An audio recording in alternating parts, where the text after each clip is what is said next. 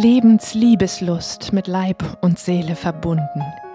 Der Podcast mit Christina Sogel für Heilung mit Körper und Seele, für Erfüllung, Sinnlichkeit und Ekstase im Leben, in der Liebe und im Sex.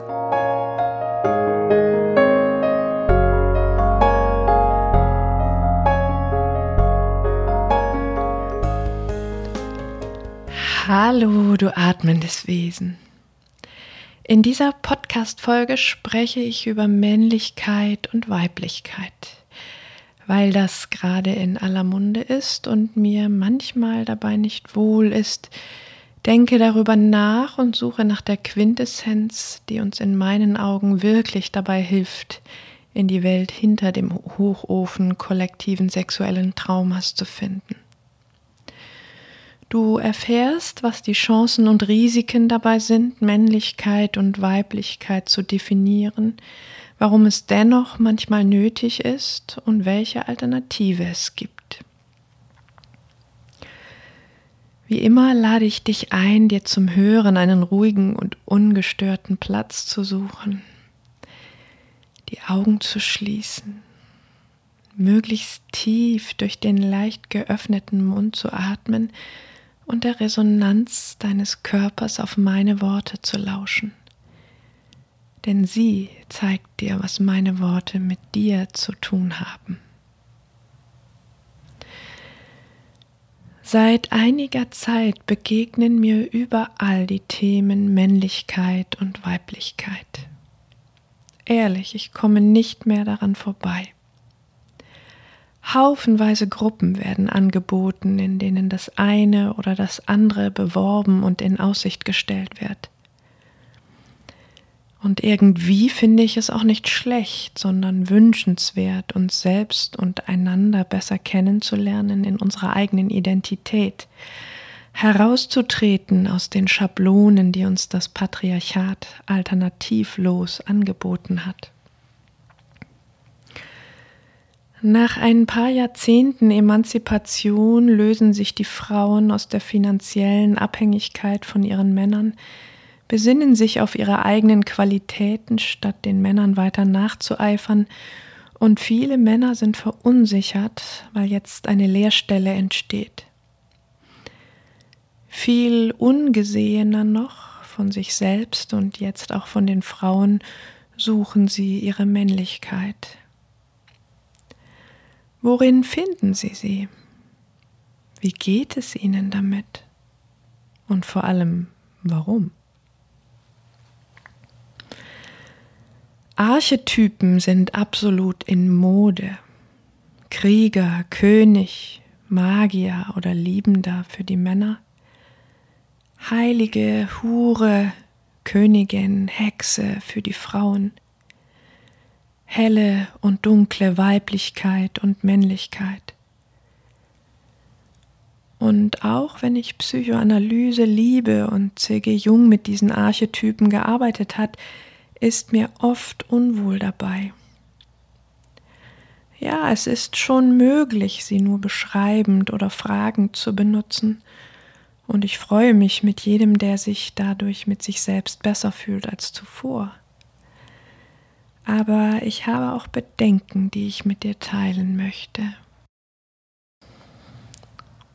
Wenn ich vertrauensvolle, ekstatische und erfüllende Intimität zwischen Liebenden suche, dann liegt zwischen dem Normalfall und diesem Ziel haufenweise Trauma, biografisches, delegiertes und kollektives. Eine wichtige Grundstruktur kollektiven Traumas ist die Zerstückelung von Leben zum Zweck der Kontrolle. Patriarchale Schubladen mit Spaltungspotenzial, gezimmert aus Zuschreibungen, Bewertungen und Urteilen. Es gibt gute und schlechte, richtige und falsche, passende und unpassende Schubladen. Gute sind praktisch, schlechte unpraktisch für die jeweilige Außenwelt. Kürzlich erst habe ich erfahren, dass das in Form binden und Zurechtschneiden von Obstbäumen Erziehung heißt.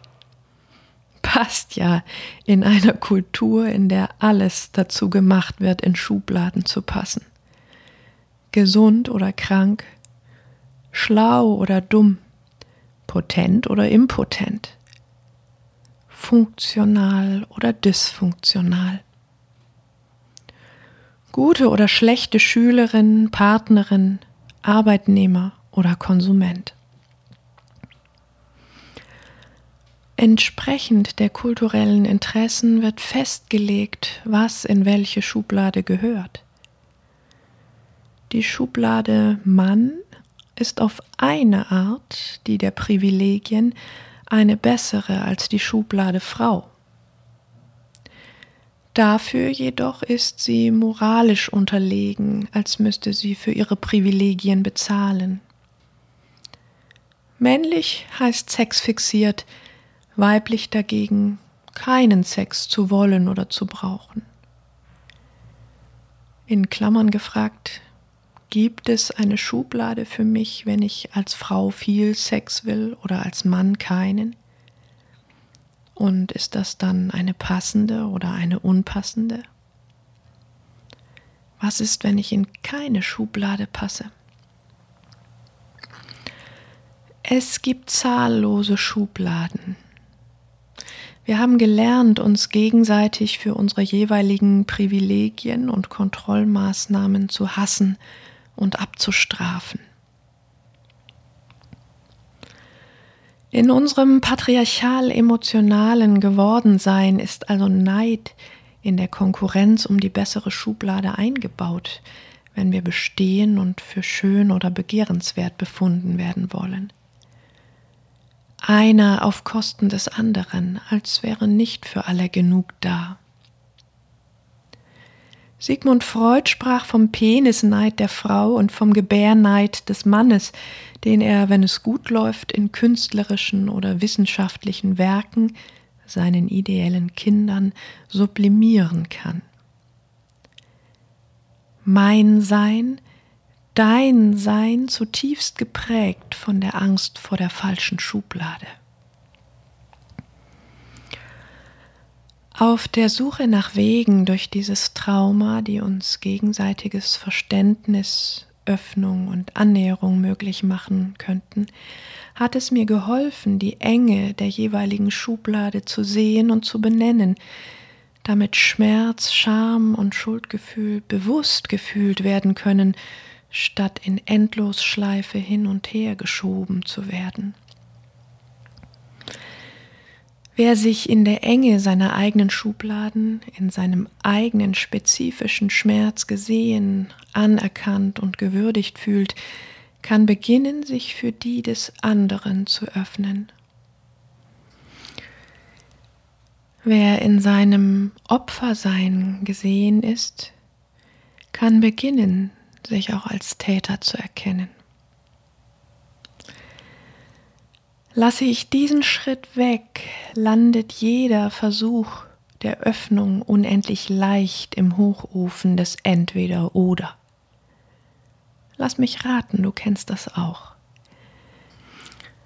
Zeigst du mal ein bisschen von deinem Ärger, deinem Schmerz, hörst du sehr schnell dieses Ja, aber sehe ich dich fühle ich mich schuldig oder nicht gesehen und muss dagegen kämpfen, gegen dich. Sehe ich mich, hasse ich dich.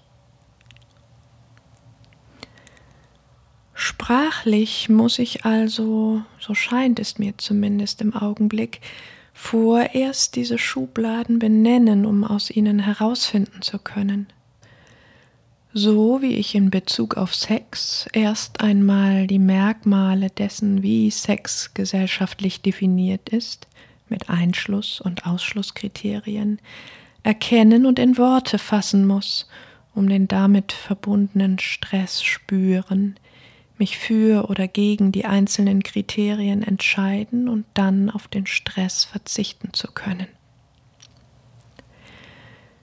So wie ich beim Schütteln erst den Weg zurück nach Ostpreußen gehen musste, um zu spüren, dass es auch dort die heile Welt noch nicht gegeben hatte.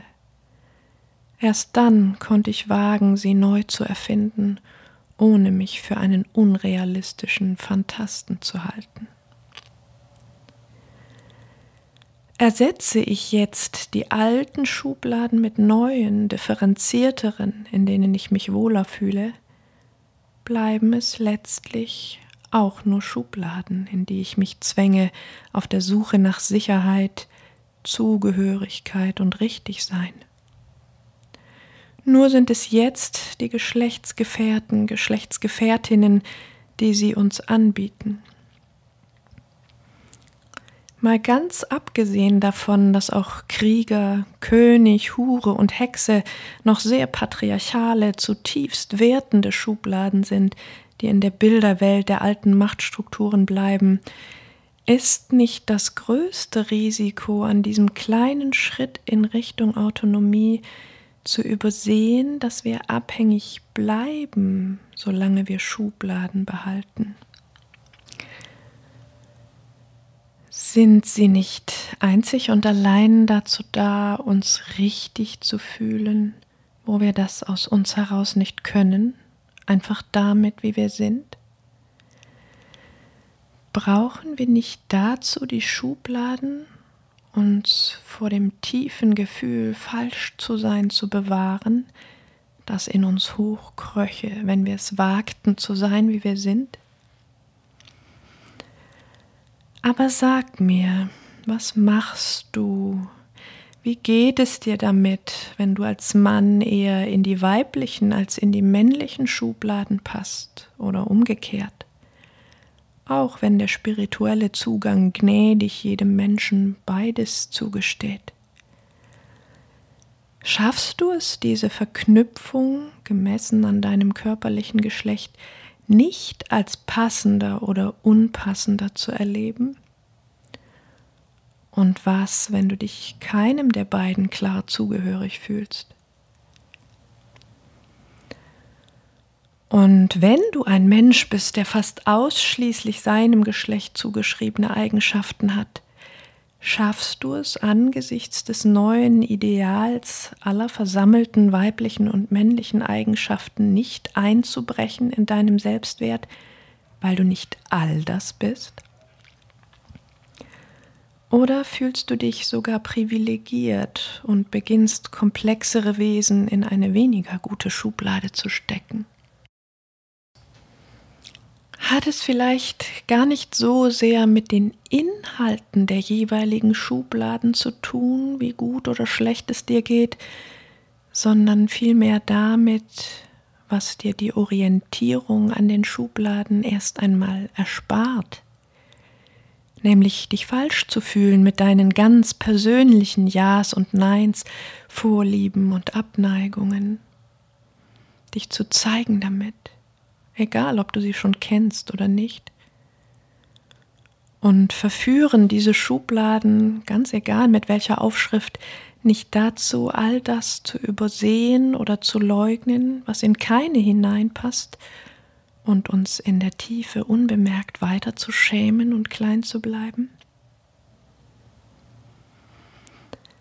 Eine französische Patientin von mir, die ein wildes Mädchen gewesen war und am liebsten mit Jungen gespielt hatte, verriet mir, dass solche Mädchen in Frankreich Garçon manqué genannt werden.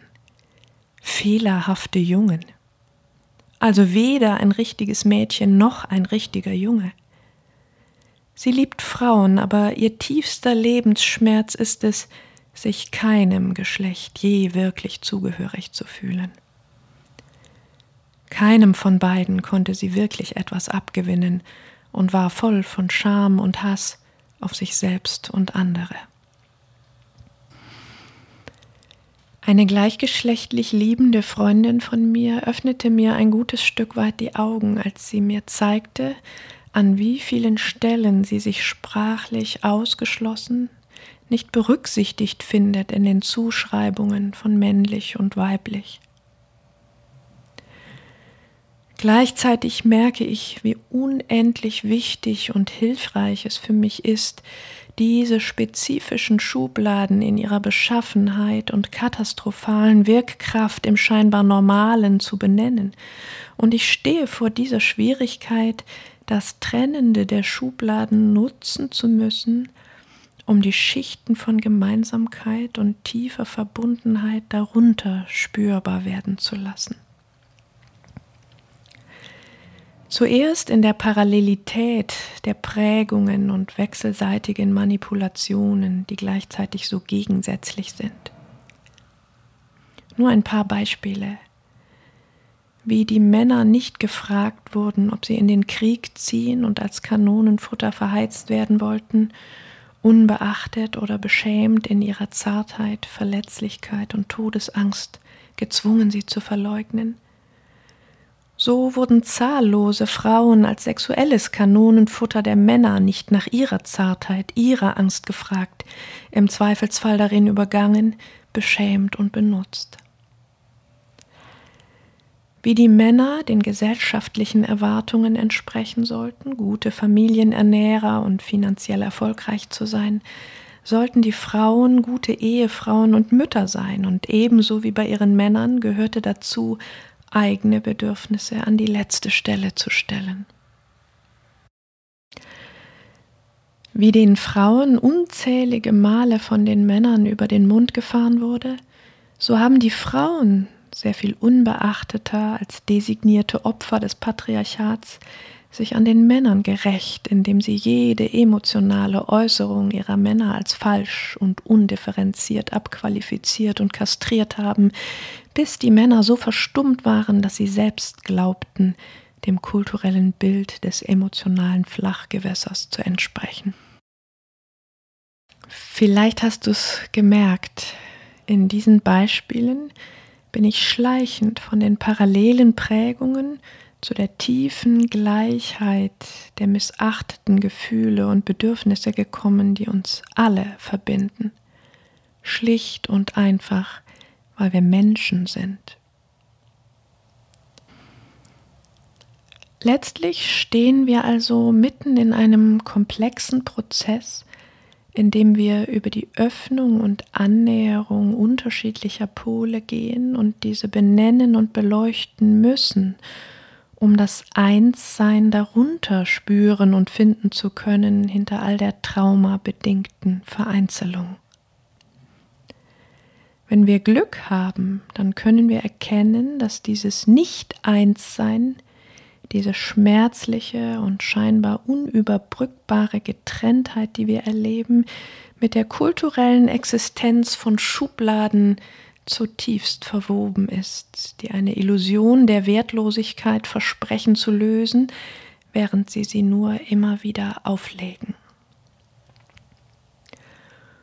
Unter dieser Parallelität der Rollen und der tiefen Gleichheit der menschlichen Gefühle und Bedürfnisse jenseits von Schubladen kann es gelingen, uns als Frau und Frau, Mann und Frau, Mann und Mann ineinander zu erkennen.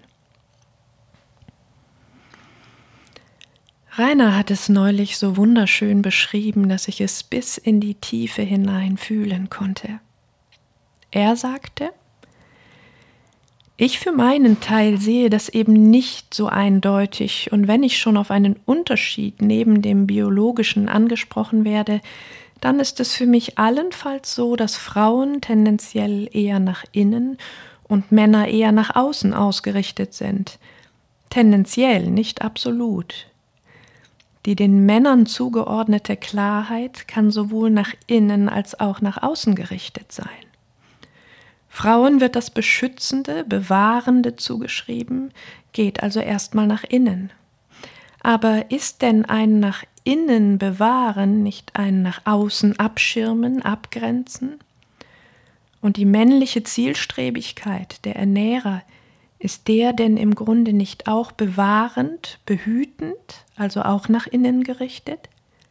Wenn du so willst, trägt für mich alles Männliche auch das Weibliche in sich und umgekehrt.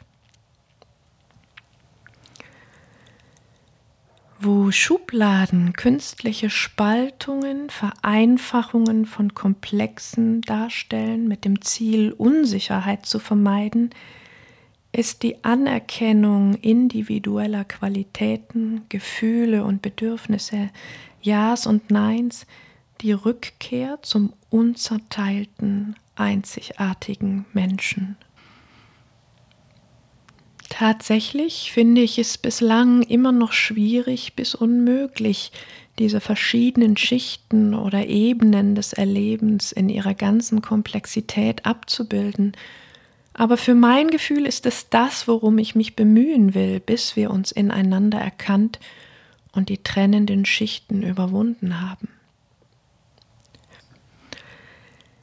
Viel mehr als um die Neubeschriftung alter Schubladen geht es in meinen Augen für uns alle um diese wichtigen Schritte, aus der Abhängigkeit von menschengemachten Schubladen als Bestätigung herauszutreten, halten wir so doch nur selbst aufrecht, jemanden zu brauchen, der uns richtig findet, solange wir es nicht selbst übernehmen.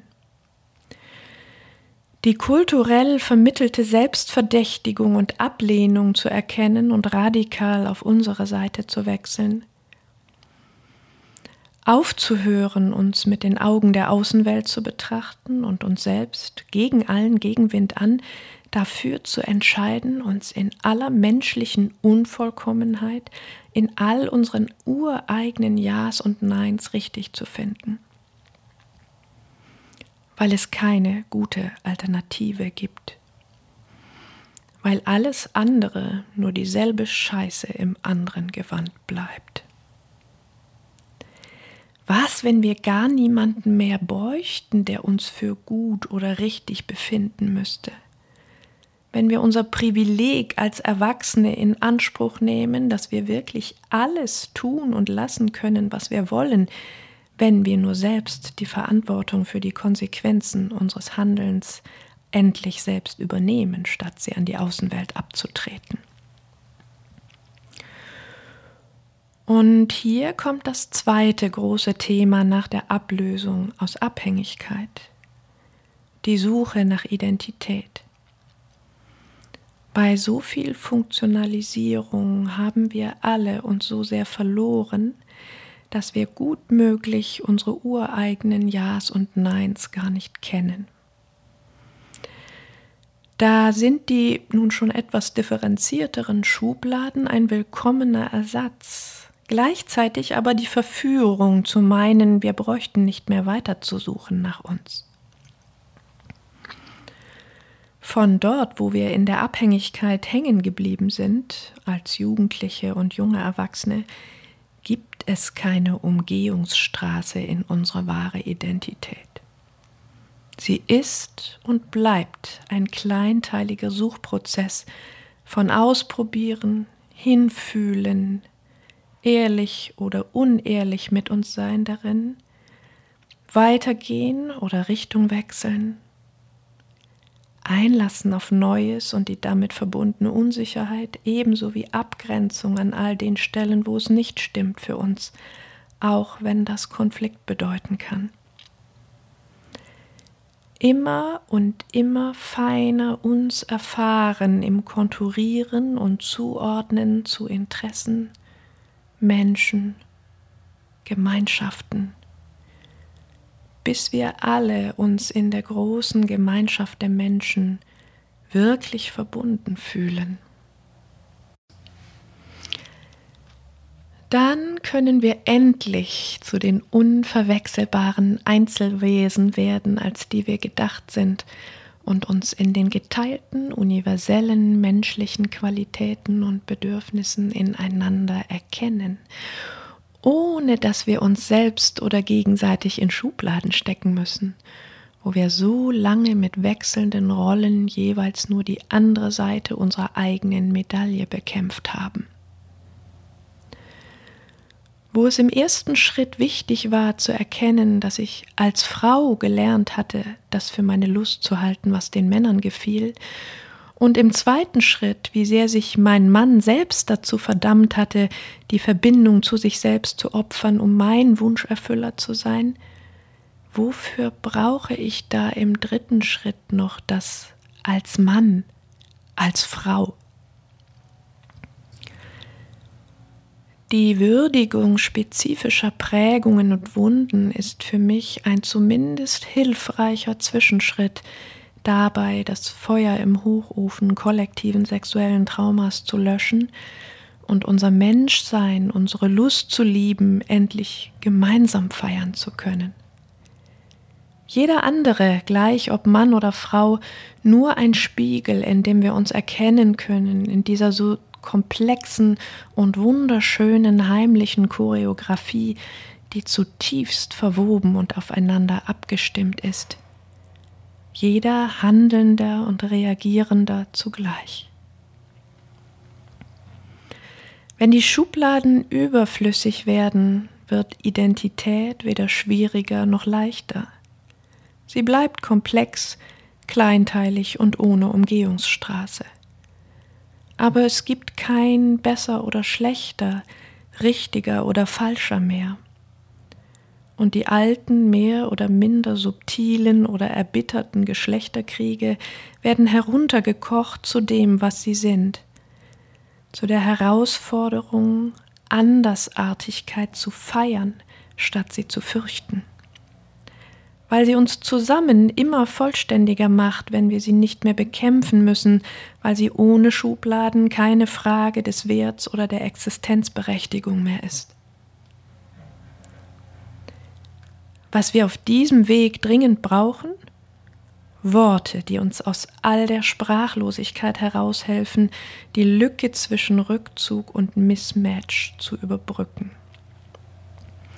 Als diesen Schatz können wir Sprache erkennen und, und aus ihrem rational-intellektuellen Elfenbeinturm zurückerobern, wo wir gelernt haben, dass wir Dinge nicht zerreden sollen.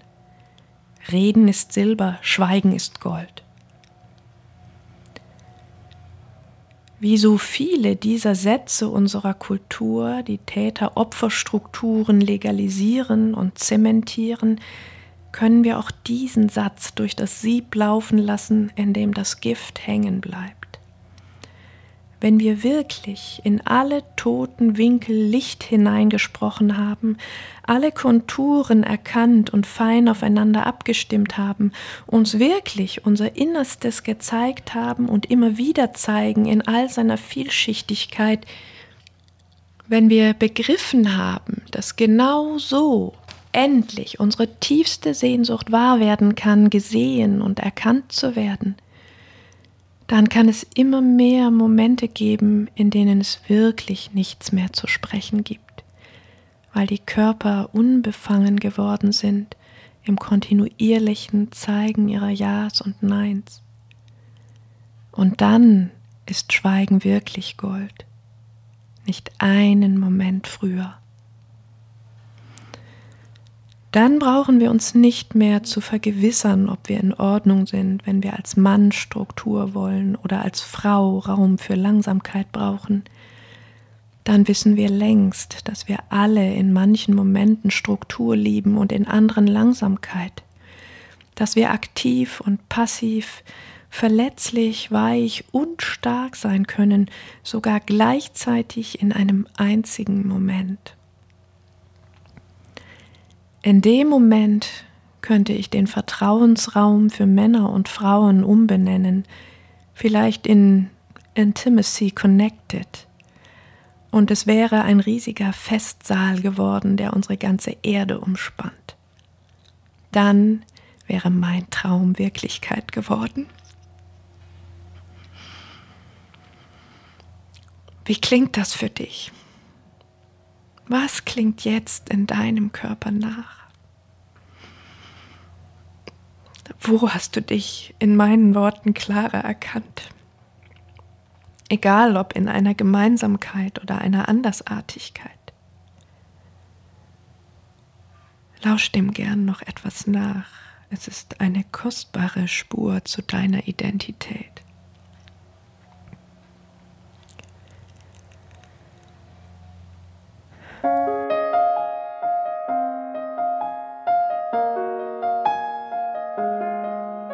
In dieser Podcast-Folge hast du gehört, was die Risiken von Archetypen, Männlichkeit, Weiblichkeit oder anderen Schubladen sind, warum sie dennoch manchmal nötig sein können und welche bessere Alternative es gibt.